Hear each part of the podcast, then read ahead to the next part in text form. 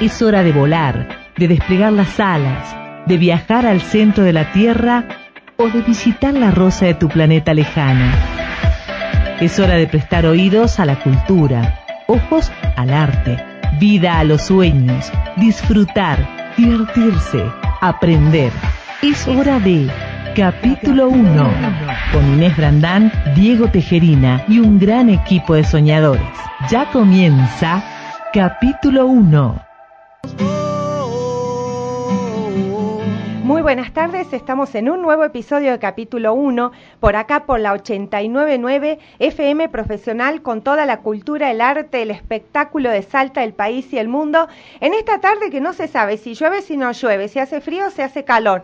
Eh, está así como una niña enamorada indecisa la tarde. Ah, caramba. ¿Eh? Eh, y así que bueno, eh, no sé, yo igual los saludo. ¿Cómo le va, Brandán? ¿Cómo le va, Eh, Tejerina? muy bien, muy bien, pero yo feliz siempre, porque el clima siempre acompaña. Sí, Sí, esta sí. mañana salía de casa con una leve llovizna. Sí. Y dije, uy, sonamos. Uy, Así. sonamos, pero Uy, no. sonamos con otras palabras, un Sí. epíteto así Sí, bastante sí, sí. lindo, pero eh, na- nada. No pasó nada. pa- paró la lluvia y salió el sol. Sí, sí, ¿Eh? está rarísimo, pero Sí. bueno, está lindo igual, está lindo, porque no hace frío, por No, lo no, menos, ¿no? está hermoso. Está lindo, sí, señor, sí, señor. El que siempre está lindo, Ay. bonito, cuchicuchi, es Robertito Lera, ¿cómo le va? và Beat esta tarde, ¿eh? Ajá. Circo Beat y con toda la onda. Nos escuchan hasta las 17 horas. Estamos acá por FM Profesional y les avisamos Sí. que estamos en el número 499 de nuestro programa, capítulo 1. Ajá. Mañana cumplimos 500. 500 500 años. programas, Ah, no, programas. 500 programas y más de mil temas tratados en capítulo 1, Qué maravilla. razón por la cual Sí. eh, estamos muy generosos Ajá. y estamos eh, haciendo un doble sorteo que Bien. vamos a sortear mañana, Bien, ¿ok? bien. ¿Qué Cartas, el libro, dos libros. Dos libros. Cartas al Rey de la Cabina de Luis María Pesetti, editorial Lo que leo, y de Fugas y Confluencias, gentileza del grupo Microsfera. Así es, ya ¿Eh? saben que mañana hacemos los sorteos en el segundo bloque, por eso tienen que mandarnos su nombre y las tres últimas cifras de su documento al 3875-788-899. 387 57 88 899 el celu de la radio para que te comuniques con capítulo 1, participes del sorteo, propongas lo que quieras, hables lo que quieras, critiques lo que quieras. Sí, Acá hay libertad de expresión, podés decir lo que se te dé la gana siempre y cuando sea en el marco del respeto y las buenas costumbres. Exactamente. ¿Eh? Sí, señor, sí, señor. Bueno, Eh, la voy a presentar porque me da un placer enorme presentarla a ella, que es una de las mujeres que más quiero. Ella es docente, escritora y una gran persona. Ha participado de numerosas antologías de cuentos y poesías. Eh, alguna vez ella se presentó en tercera persona de la siguiente manera, escuche. a ver. Ella tuvo una infancia precoz, aprendió a leer solita y a escribir a la edad de tres años, luego poesías con rima y resolver logaritmos sin usar la tabla. Hoy se encuentra abocada a la crianza de sus nietos bien parecidos, no a sus padres, sino a ella. Ahora, por mi parte, yo agrego que Matilde, así se llama, tiene una labor muy celebrada por quienes las conocemos. ¿eh? Está a cargo de la buhardilla en la UNATE. Ella lo explicará mejor, por eso le damos la bienvenida a Matilde Creeper. ¿Cómo estás, Matilde? Bueno, buenas tardes. Realmente encantada con ustedes porque conozco muy poco de radio y esto me fascinó. Ah, Me parece que voy a venir seguido. Muy Ay, bien, no vas a venir todas las veces Todas, que quieras, Mati, todas ¿eh? las veces que pueda, me inviten, acá voy a Sí, estar. sí. Eh, bien, bueno, este, este año fue una convocatoria un poco tarde Ajá. que me hicieron en el mes de mayo para ocuparme de los adultos mayores, Ajá. o sea, en el tema de la, del taller literario de la UNATE. Bien, Es- eh, perdón que sí. te, te interrumpa. Expliquemos a la gente qué es la UNATE. Ah, la UNATE es la universidad, ¿no es cierto?, Eh, de la tercera edad, que le llamamos, Ajá. ¿no es cierto? Pero bueno, eh, tiene toda una representación de vida muy grande que comenzó con el, con este, el profesor.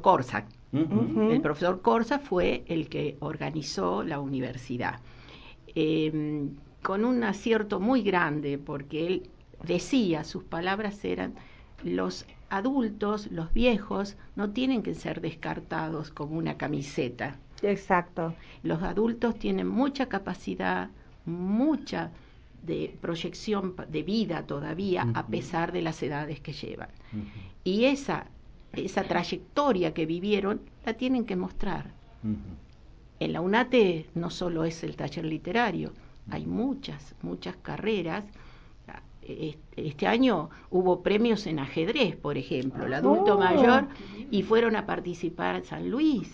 Realmente este, es, es con muchas, muchas este, categorías y cosas que, que uno dice, uy, son todos viejos. No, no, no, no, no. Son todos expertos, se podría decir, ¿no? Con una experiencia prodigiosa. La experiencia es lo válido y eso hay que rescatarlo, porque en esta sociedad que estamos viviendo realmente. La experiencia y además las ganas de hacer, cosas, ¿no? y en una sociedad como esta que todo el tiempo exalza y, pone eh, la juventud ante todo, este, mujeres estiradas como, como, como no sé, este, hombres depilados, hay de todo en esta vida, ¿viste? Sí, eh, bueno, está todo bien, o sea, cada quien hace lo que quiere, pero lo que digo es que eh, se, se pierde eh, lo valioso que tiene lo, valioso que tienen este, la gente de la tercera edad la experiencia y además la cantidad los conocimientos que obviamente nos, sacan ventaja en todo. Muchísimo muchísimo. Las personas mayores tienen esa, e, ese conocimiento que dice este, Inés de toda su vida, de toda una trayectoria increíble, porque yo tengo alumnos que son eh, profesor, profesionales, eh, psicólogos, ah. este, docentes, directores de escuela. Y vos decís, abogada, tengo abogada también, y bueno, hay gente que, que obtuvo de, la carrera de su vida una carrera, una carrera más eh, para seguir una carrera más para seguir. Eh, la UNATE, la Universidad de la Tercera Edad, tiene este, este taller literario, aparte de todas las otras carreras. Eh, el taller literario se llama La Buardilla, puede ser. La Buardilla se llama. Ah, eh, el, no, que quiero contar la historia ah, de que la persona que hizo, el, creó el taller La Buardilla, era la profesora eh, Beatriz Fernández Acevedo, viuda de Corsa. Ah. Eh, con ella comencé en el año 1998, sin ser jubilada, comencé este, este trajín de las letras. Ah. claro. Y le debo muchísimo a Beatriz, porque Beatriz, eh, fallecida ya, ¿no? Fue una persona que, que mostró todo su amor hacia las cosas que hacía y hacia el grupo de gente que tenía a su cargo. Este, y bueno, fue un desafío este año continuar, decir, uy, pero acá estuvo Beatriz y Beatriz fue extraordinaria. A ver qué puedo hacer yo con estos chicos. Claro, a partir de, este año fue que te este hiciste cargo del, eh, sí, en el mes de mayo, sí, en el mes de mayo. ¿Y cómo van los alumnos? ¿Eh?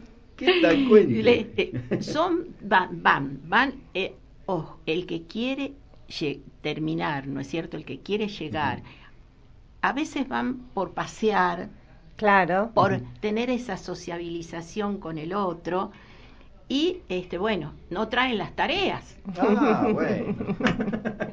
Qué, problema, qué problema que tengo. Ah, pero pero pienso Mati no el taller de, escritura y de, lectura los talleres literarios eh, suelen ser un lugar de contención para todos no para para grandes y chicos para para de la gente de todas las edades. Siempre. Y, y lo lindo que tienen justamente es esta posibilidad de aplicar la libertad en todas sus expresiones, ¿no?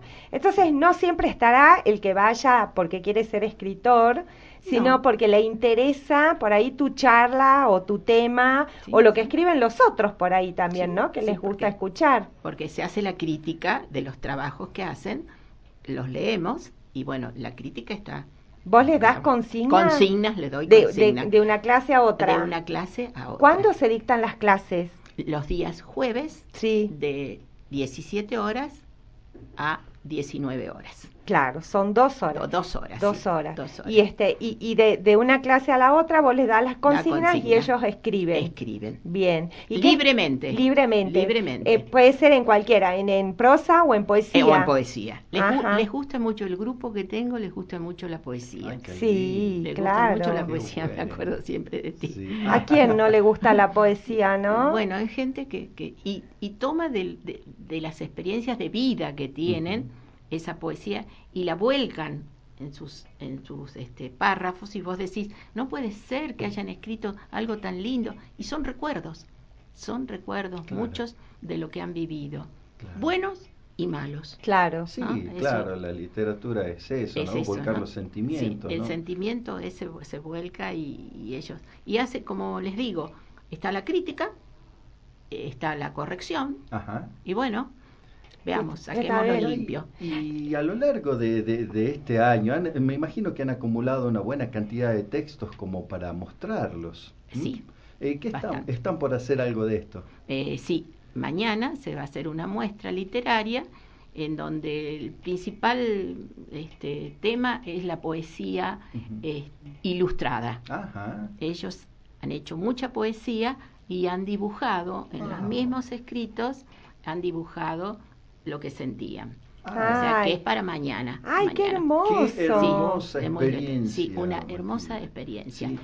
Y sí, eh, lo he aprendido de Beatriz. Beatriz Acevedo fue mi, mi maestra. Uh -huh. Y ella nos hizo hacer a nosotros en el año 2000, pleno problema social de la, de la, sí, de la, la, de la Argentina, cuando sí. estaba en el año 2000. Sí. Uh -huh. este, y nos hizo hacer ese, esa con libertad que expresáramos y que los pudiéramos en la Casa de la Cultura uh -huh. nos manifestamos los integrantes del taller de ella, de la guardilla, sigue llamándose la guardilla. ¿Hay algunos de tus alumnos que haya escrito desde siempre y que recién ahora se haya animado a, a exteriorizar lo que escribía? ¿O todos son novatos, digamos, o todos no. escriben de, de, de, ahora, recién? No, no, no, lo han tenido eh, muy, muy en secreto y bueno, lo exteriorizaron este año, les di la oportunidad de que sí se haga. O sea que imagínate que yo pienso, ¿no? Toda una vida escribiendo y guardando textos en un cajoncito de tu escritorio, Sí, sí. dedicándote a la profesión o a lo que sea que hayas, te hayas tenido que dedicar en tu vida, de alguna manera es una realización muy importante, ¿no? Para, para ellos, Yo supongo. considero, yo considero que sí. El, por fin poder hacer lo Poder que les hacer gusta. lo que les guste. Exacto. O lo que lo tenían escondidito en el cajón, ahí está. Claro, lo han, lo han, claro. Lo han abierto y, y son muy, este, quieren tener ese contacto con el resto de la gente para que la gente conozca. Exacto. Y Hasta la misma familia. Pienso Claro, también, pienso también en esto, ¿no? Pienso en, en que nunca es tarde para escribir. No. eh, que No, justamente, no. justa- mi- mira, yo voy a hacer un reconocimiento público. Yo empecé a escribir porque pensaba, yo hacía mucho deporte en la vida y en algún momento pensé, a mí el deporte se me va a acabar en algún momento, el cuerpo no me va a dar, yo necesito una actividad, necesito hacer algo que me guste mucho y en el que pueda volcar eh, lo que haga hasta Claro, el fin de claro. mis días, ¿no? Mm. Este, y, y, y bueno, la escritura siempre fue una beta, este, que para mí es a largo plazo, porque es hasta el día que me muera, es, hasta, es por siempre, Tus ¿no? escritos están. Entonces, tus escritos están y además quedan, que es lo más importante también, ¿no? Que supongo que a determinada edad pensar también en qué le dejas, ¿no? A tus hijos, a tus, Tus nietos, nietos. ¿no? Y eh, un libro, un poema, Invalorable. un cuento, claro. Invalorable. Es invalorable, sí, sí, totalmente sí, no, invalorable. Realmente es fantástico eso, porque queda este, para las generaciones que vienen, no solo de tu familia, sino para otros Exacto. textos que se pueden. Exactamente, además constancia de los tiempos de vida, ¿no? Porque pienso que estas personas con, ton- con tanta, con la edad ya, han vivido mucho más que nosotros y tienen mucho más para contar, ¿no? Muchísimo. Mucho más para muchísimo. contar. Etapas de la historia argentina y experiencias en Salta y en que nosotros no hemos tenido posibilidad de vivir, lo cual me, me resulta, te digo Mati, que esa antología puede llegar a ser, ¿no? Sí, nosotros podemos saber qué es lo que ha pasado en algún momento leyendo la historia, pero haberla vivido es otra cosa y relatarla desde aquel de punto de vista es fenomenal. Mati, vos decías que, que mañana se va a hacer una muestra. Una muestra. Eh, ¿Tiene empezado a hacer eh, eh, un libro, publicarlo en papel?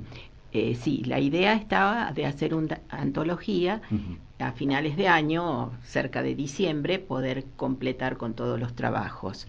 Este, bueno, siempre lo que, pasa, lo que pasa en esta circunstancia es el costo mm. de editar un libro. Que además de, a ver, son jubilados pobres, ¿no? Siempre pobres, o sea, en estos casos yo, yo sostengo y, soy una defensora de la cultura, me parece que eh, personas de la tercera edad que se dedican a escribir, que quieren publicar un libro, que tienen una jubilidad, una jubilación de porquería, porque el Estado no se pone las pilas, hay que darles un apoyo económico hay que apuntalarlo, el Estado debiera, las organizaciones públicas debieran ponerse las pilas aunque sean eso con los jubilados, ¿no? Qué bueno sería, Inés y Diego, sería una muy buena, este, porque realmente uno observa los costos de, de un libro y no, es no, no, es imposible. Eh, bueno, vamos a hacer rifas, dicen vamos a hacer eh, rifas, vamos a, a ver, bueno, pero como dices Inés, qué bueno sería que eh, las,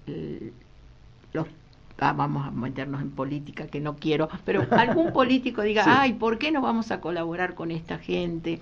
Que es es una historia de vida. Es una obligación del Estado hacerlo, le voy a decir, porque la cultura es un derecho. ¿eh? La cultura es un derecho. Ya lo creo. Y los jubilados, que siempre tienen vapuleados todos sus derechos, mínimamente podrían aportarle una cuotita, ¿no? De un aporte económico, aunque sea mínimo, para que ellos puedan sustentar sus, sus libros. Porque además me parece de una importancia prodigiosa que en nuestra provincia personas grandes se expresen y pongan en cuentos y pongan en poesía toda su experiencia de la historia es alta en definitiva, ¿no? Personas que vivieron distintas etapas. Por supuesto, eh, hay, algo, hay algo que yo también voy a rescatar, que sé que Matilde no lo va a decir, eh, pero eh, Matilde hace esta labor totalmente ad honorem, ¿sí? Entonces esto...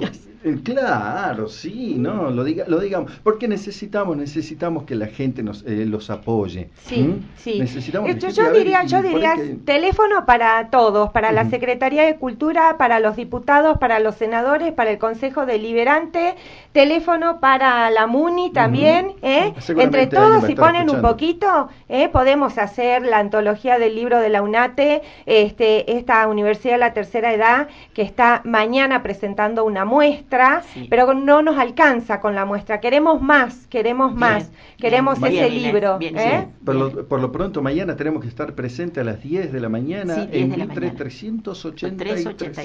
383 en la, en, la sede de la UNATE. Hay, ¿Mm? hay sorpresas. Hay sorpresas. No. se las pueden decir entonces ahora. No. Ay, yo ya me dieron ganas de ir. Me encantan las sorpresas, además. Tengo un mensajito, dice: Saludos a Matilde de parte de Abel. Ella fue una gran compañera en un taller literario por allá en el 2015. Esto nos dice Abel. Abel ah, un gran poeta. Un gran, poeta. un gran poeta. señor. Eh, hola, buenas tardes. Bueno, otra vez escuchándolos. Estuvo muy bueno el programa de ayer con la música de Phil Collins que a mi mamá le gustó. Me gustaría participar también por el sorteo de los libros. Mi nombre es Gonzalo y mis tres últimas siete 707. Bueno, muchísimas gracias por, por sus mensajes. Genial, genial. Eh, nos tenemos que despedir porque ya estamos al fin del programa. Mati, querida, sabes lo que te queremos. Gracias, este, sabes que siempre, siempre tenés las puertas abiertas de capítulo 1. Vamos a pechar porque esa antología se haga este, y se financie como corresponde. Y mucha suerte para mañana a todos los escritores de la tercera edad que van a estar haciendo su muestra. Sí, gracias. Muchas gracias, muchas gracias por haberme permitido estar acá un ratito y poder conversar con ustedes y con los oyentes. Muy lindo, buenísimo. Muchas gracias. Nosotros somos los halagados, Matilde. gracias. ¿Eh? El apellido Creeper, ¿eh? Me, me, remite a una canción, quizás por sus semejanzas fonéticas. Ah. Esta canción ha sido estrenada en la primavera del 92 como adelanto de su primer disco. Hablo de la banda Radiohead. El tema es Creep.